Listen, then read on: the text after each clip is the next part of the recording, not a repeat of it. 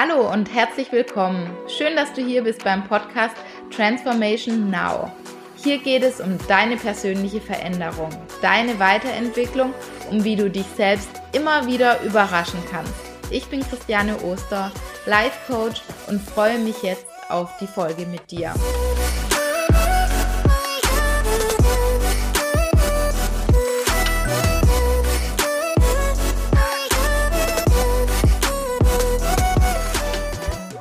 Du wieder mit dabei bist. Heute geht es um das Thema, warum wir uns selbst sabotieren und wie du trotzdem in die Umsetzung kommst. Und ich spreche heute darüber, warum Veränderung uns so schwer fällt und wir uns immer dabei selbst sabotieren, woher unsere innere Stimme kommt und wie wir sie für und nicht gegen uns nutzen können, warum wir uns einfach oft zu Zwiegespalten fühlen, also zwischen zwei Stühlen stehen, nicht wissen, treffe ich jetzt die oder die andere Entscheidung und wie wir tatsächlich dann in die Umsetzung kommen, um wirklich auch in eine Richtung zu laufen.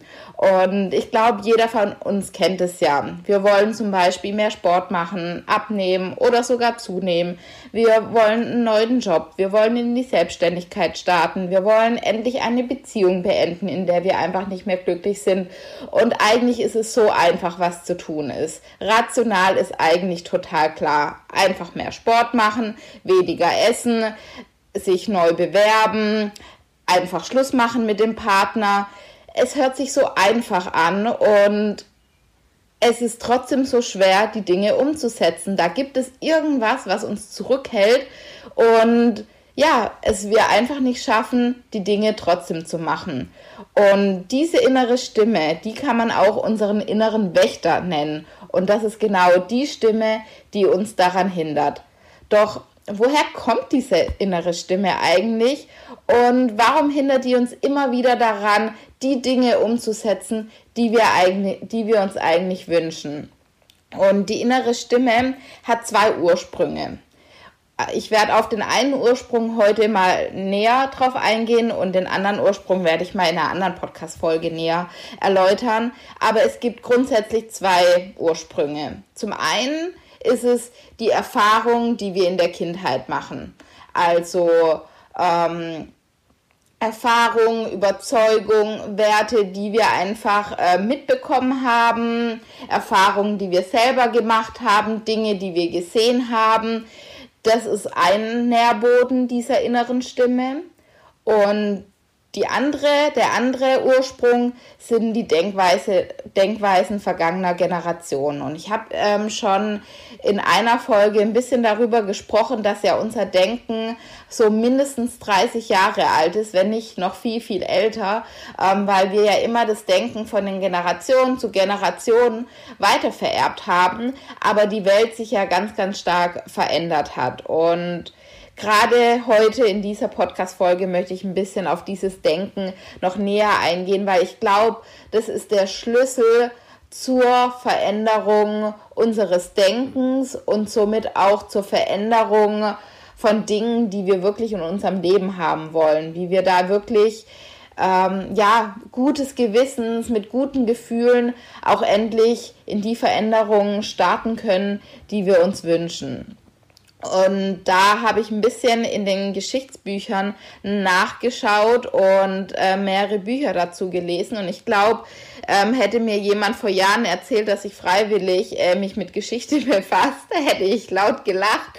Ähm, irgendwie mega traurig, wie langweilig in der Schule Themen einfach ähm, ja beigebracht werden. Zumindest kann ich jetzt äh, von meiner Sicht aus sprechen.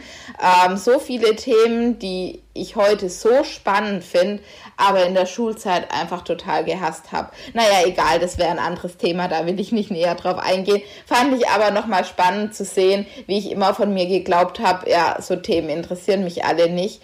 Und jetzt, wo ich irgendwie einen Zusammenhang sehe, finde ich die Themen mega spannend. Egal, zurück. Also die Welt von früher. Ich habe es schon mal ganz kurz angesprochen, will hier aber noch mal näher drauf eingehen. Ähm, früher war Knappheit da, also Lebensmittel waren knapp, ähm, Dadurch entstanden zum Beispiel Verteilungskämpfe, weil eben nicht jeder genug hatte. Durch diese Verteilungskämpfe entstand Neid, Missgunst.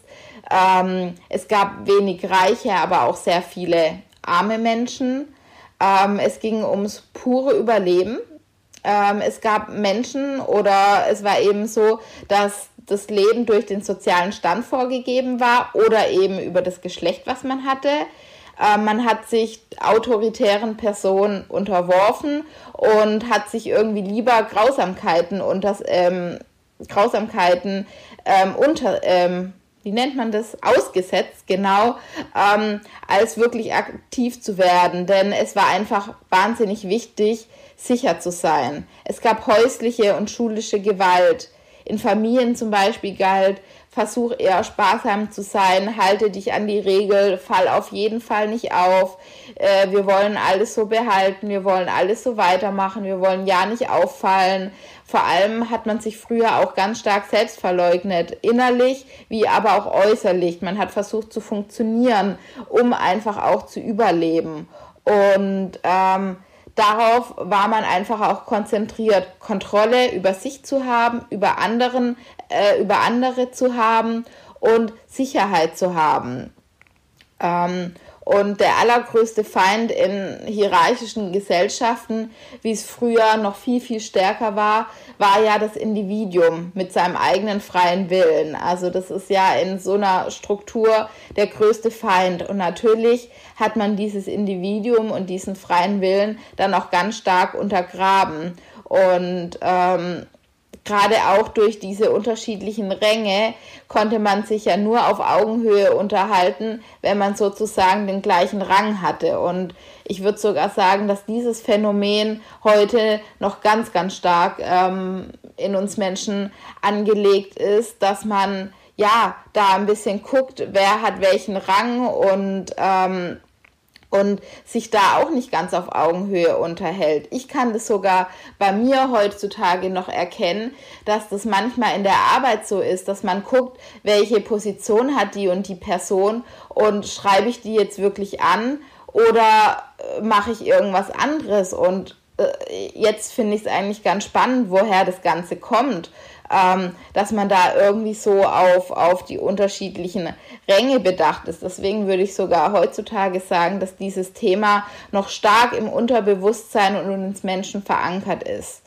Früher hieß es aber auch, ähm, wenn man erwachsen ist, seinen Stand anerkennen, äußere Erwartungen entsprechen, sich benehmen, seinen Pflichten nachkommen und die, die sich dagegen gestellt haben, das waren früher ja oft eher Schriftsteller oder Philosophen, die waren dann immer stets in der Minderheit und wurden auch ausgegrenzt. Das Denken war geprägt ganz stark, wer ist oben, wer ist unten, was ist richtig, was ist falsch, wer gehört dazu, wer gehört nicht dazu, ähm, wer ist Freund und wer ist Feind. Und wir alle Menschen, die, ja, die im 20. Jahrhundert geboren wurden, wir haben alle noch was von diesen Denkstrukturen. Diese sind nämlich seit Generationen von Generation von Generation lange verinnerlichtes Denken und dieses Denken bestimmt auch noch heute unseren Alltag. Und wir Menschen haben oft zwei Haltungen zu einem bestimmten Thema. Deswegen stehen wir auch oft so zwischen den Stühlen. Einmal gibt es eine offizielle Ebene, eine offizielle Ebene von Werten und Überzeugungen. Zum Beispiel Mutter sein und erfolgreich Karriere machen ist vollkommen in Ordnung. Heute würde ich sagen, rational gesehen, ja klar, warum nicht, kann man doch machen. Aber dann gibt es auch eine inoffizielle, verborgene Überzeugung, das kann man auch Hidden Beliefs nennen. Das ist unsere intimstes und innerstes Denken. Also das, was wir wirklich im Unterbewusstsein denken. Und da sieht es dann oft ein bisschen anders aus. Da gibt es dann oft noch eine Stimme in uns, ja, aber eigentlich ist es voll wichtig für mein Kind da zu sein. Ich ob, ob das wirklich funktioniert, auch erfolgreich im Beruf zu sein. Bin ich da nicht auch wirklich eine schlechte Mutter? Und man fängt an, sich selbst zu verurteilen und hat immer, immer diese beißende Stimme im Kopf, für die das eben doch nicht ganz in Ordnung ist. Und ähm, ja, diese intimsten Überzeugungen, die resultieren einfach noch ganz stark aus unserem alten Denken. Und ich glaube, das gefällt mir auch so gut an der Arbeit als Coach, ähm, weil ich weil sich Menschen viel, viel schneller öffnen und man ganz, ganz schnell an die, an die intimsten und an das innerste Denken herankommt. Und sobald man nämlich da auch angelangt ist, ähm, kann man viel einfacher in die Veränderung gehen, weil man sich wirklich, ähm, ja, weil man sich auch wirklich öffnet und wirklich sagt, was man wirklich denkt. Und ähm, ich weiß noch, dass ich als, als Kind auch immer den Erwachsenengesprächen gelauscht habe. Ich, ich saß immer länger bei den Erwachsenenrunden. Ich habe meiner Mama immer beim Telefonieren angehört. Also mich hat schon immer interessiert, was sich hinter verschlossenen Türen abgespielt hat und was die Menschen oder die Erwachsenen eigentlich denken. Und ich glaube, deswegen passt die Arbeit als Coach eigentlich auch äh, ganz gut zu mir und bin da jetzt auch über ja mehrere Umwege hingekommen. Aber ja, anderes Thema. Genau. Und diese verborgenen Überzeugungen, ähm, wie zum Beispiel Mutter sein und erfolgreiche Karrierefrau sein, da ist immer so ein verborgenes, unterbewusstes Thema, das uns doch daran hindert, das zu glauben. Und ich konnte das auch ganz gut mit dem Thema Podcast sehen oder erkennen. Es gab eine offizielle Ebene, die hat gesagt, es gibt viele Podcasts, das ist ja auch nichts, was ich jetzt neu erfunden habe, das machen Menschen, das ist auch vollkommen in Ordnung, ähm, ist ja auch technisch einfach umzusetzen und so weiter. Aber da gab es eine innere, verborgene Stimme, die mir aber dann gesagt hat, ähm, stellst du dich jetzt irgendwie in den Mittelpunkt? Was hast du überhaupt zu sagen? Was sollen die anderen Menschen über dich denken? Du bist jetzt ja den anderen Menschen ausgesetzt, die können jetzt Schlechtes über dich denken, die können, können jetzt über dich urteilen. Du stellst dich ja fast wie an den Pranger und ja, du hast doch eigentlich nichts zu sagen und sei doch lieber ruhig. Also das war noch die innere Stimme.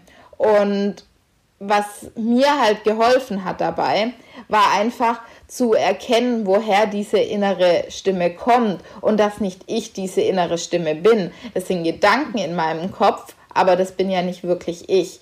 Und ich habe jetzt durch die Geschichte einfach auch verstanden, woher diese innere Stimme tatsächlich kommt und konnte einfach ganz gut sehen, wie Sicherheit, nicht auffallen, ruhig bleiben, ja, in seinem, in seiner, in seinem Stand bleiben, ähm, wie diese Stimmen mich einfach auch, ja, gerade auch bei diesem Podcast-Thema ganz stark gehalten haben. Und die Welt heute sieht ja noch mal anders aus und ich finde es immer wieder wichtig, sich dessen auch oder sich dessen auch bewusst zu machen. Also das hilft mir vor allem. Klar ist die Welt heute nicht ausschließlich gut und es gibt freie Gesellschaften, aber es gibt auch noch diktatorische Gesellschaften und ähm, noch nicht die ganze Welt lebt irgendwie gleich. Ähm, aber für uns hier in Deutschland hat sich hat sich einiges verändert. Ähm, Sicherheit und Kontrolle um jeden Preis ist nicht mehr. Wir müssen auch nicht mehr ums Überleben kämpfen. Wir sind in einem Sozialstaat. Ich werde immer was zu essen haben. Ich werde immer ein Dach über den Kopf haben. Ähm, dies, dieses extreme Entweder-Oder das hat heute einfach seinen Sinn verloren, dieses Schwarz-Weiß-Denken. Heute gibt es einfach viele Zwischenmöglichkeiten. Wenn wir aber in diesem, in diesem extremen Modus unterwegs sind, dann sehen wir diese Zwischenmöglichkeiten nicht. Dann sehen wir nur schwarz oder grau. Wenn wir uns aber wieder beruhigen, wenn wir in unsere erwachsene Haltung kommen, dann sehen wir wieder die Zwischentöne. Dann sehen wir lila, dann sehen wir äh, rot, dann sehen wir blau. Dann gibt es wieder ganz viele unterschiedliche Möglichkeiten. Und dann können wir uns auch immer mehr von diesem Schubladendenken auch befreien. Ähm, unser Geist wird uns Möglichkeiten aufzeigen, wie es eben weitergehen kann. Und das finde ich so wahnsinnig wichtig, dass wir unseren inneren Wächter immer wieder daran erinnern. Und Menschen bringen einfach ihre Bestleistung, wenn sie diese destruktiven Gedanken nicht mehr haben, wenn diese destruktiven Danken, Gedanken sie nicht mehr stören. Dann geht es wirklich an die Potenzialentfaltung. Dann können wir offen, neugierig und wertungsfrei in ganz, ganz viele Bereiche des Lebens starten.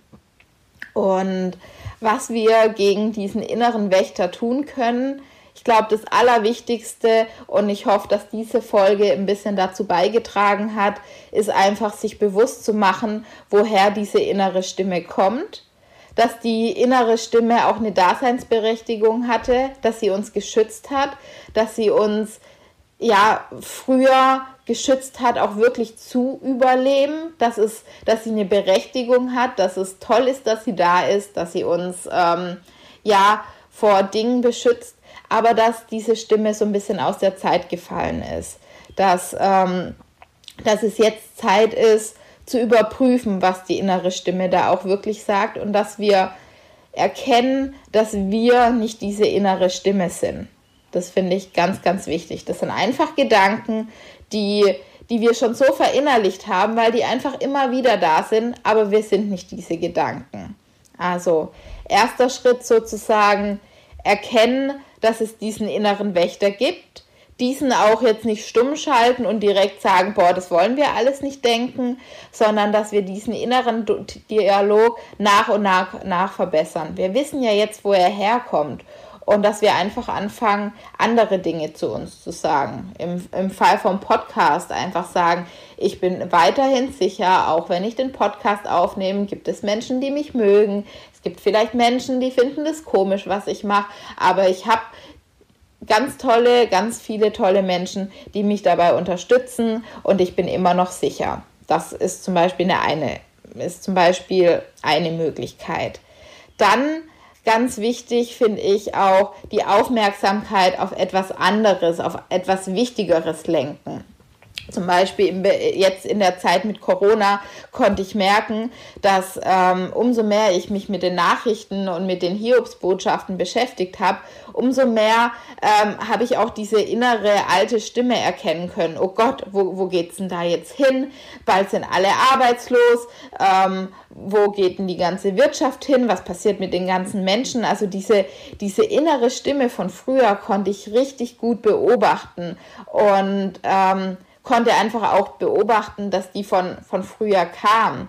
Wenn ich aber die Stimme ja, hinterfragt habe, habe ich aber auch gemerkt, nein, es wird ganz viele Möglichkeiten geben. Wir, wir gehen trotzdem nicht mehr in, ins Überleben. Wir sind viel, viel besser aufgestellt. Es wird Möglichkeiten geben. Und ich konnte einfach auch erkennen, dass ich für mich große Ziele gebraucht habe oder brauche, die ich verfolge, um einfach nicht in diese Gedankenschleife abzurutschen. Also in der Zeit, wo ich irgendwie ja nichts hatte, womit ich mich beschäftigt habe, ähm, bin ich auch viel stärker diesen Corona-Themen hinterhergegangen. Aber jetzt, wo ich eigentlich weiß, was meine Ziele sind, wo ich hin will, ja, habe ich Wichtigeres, mit dem ich mich äh, beschäftigen kann und lenke meine Aufmerksamkeit eben dahin, weil ich jetzt im Moment äh, bei den anderen Themen nichts machen kann, außer in meiner Kraft zu bleiben, in meiner positiven Kraft zu bleiben, an Möglichkeiten zu denken, an Chancen zu denken, weil das ermöglicht mir einfach ähm, ja äh, neue Möglichkeiten in, in Betracht zu ziehen. Und es bringt niemanden was, wenn ich jetzt in Angst und Panik verfall und ähm, ja, deswegen nicht funktionieren kann. Genau.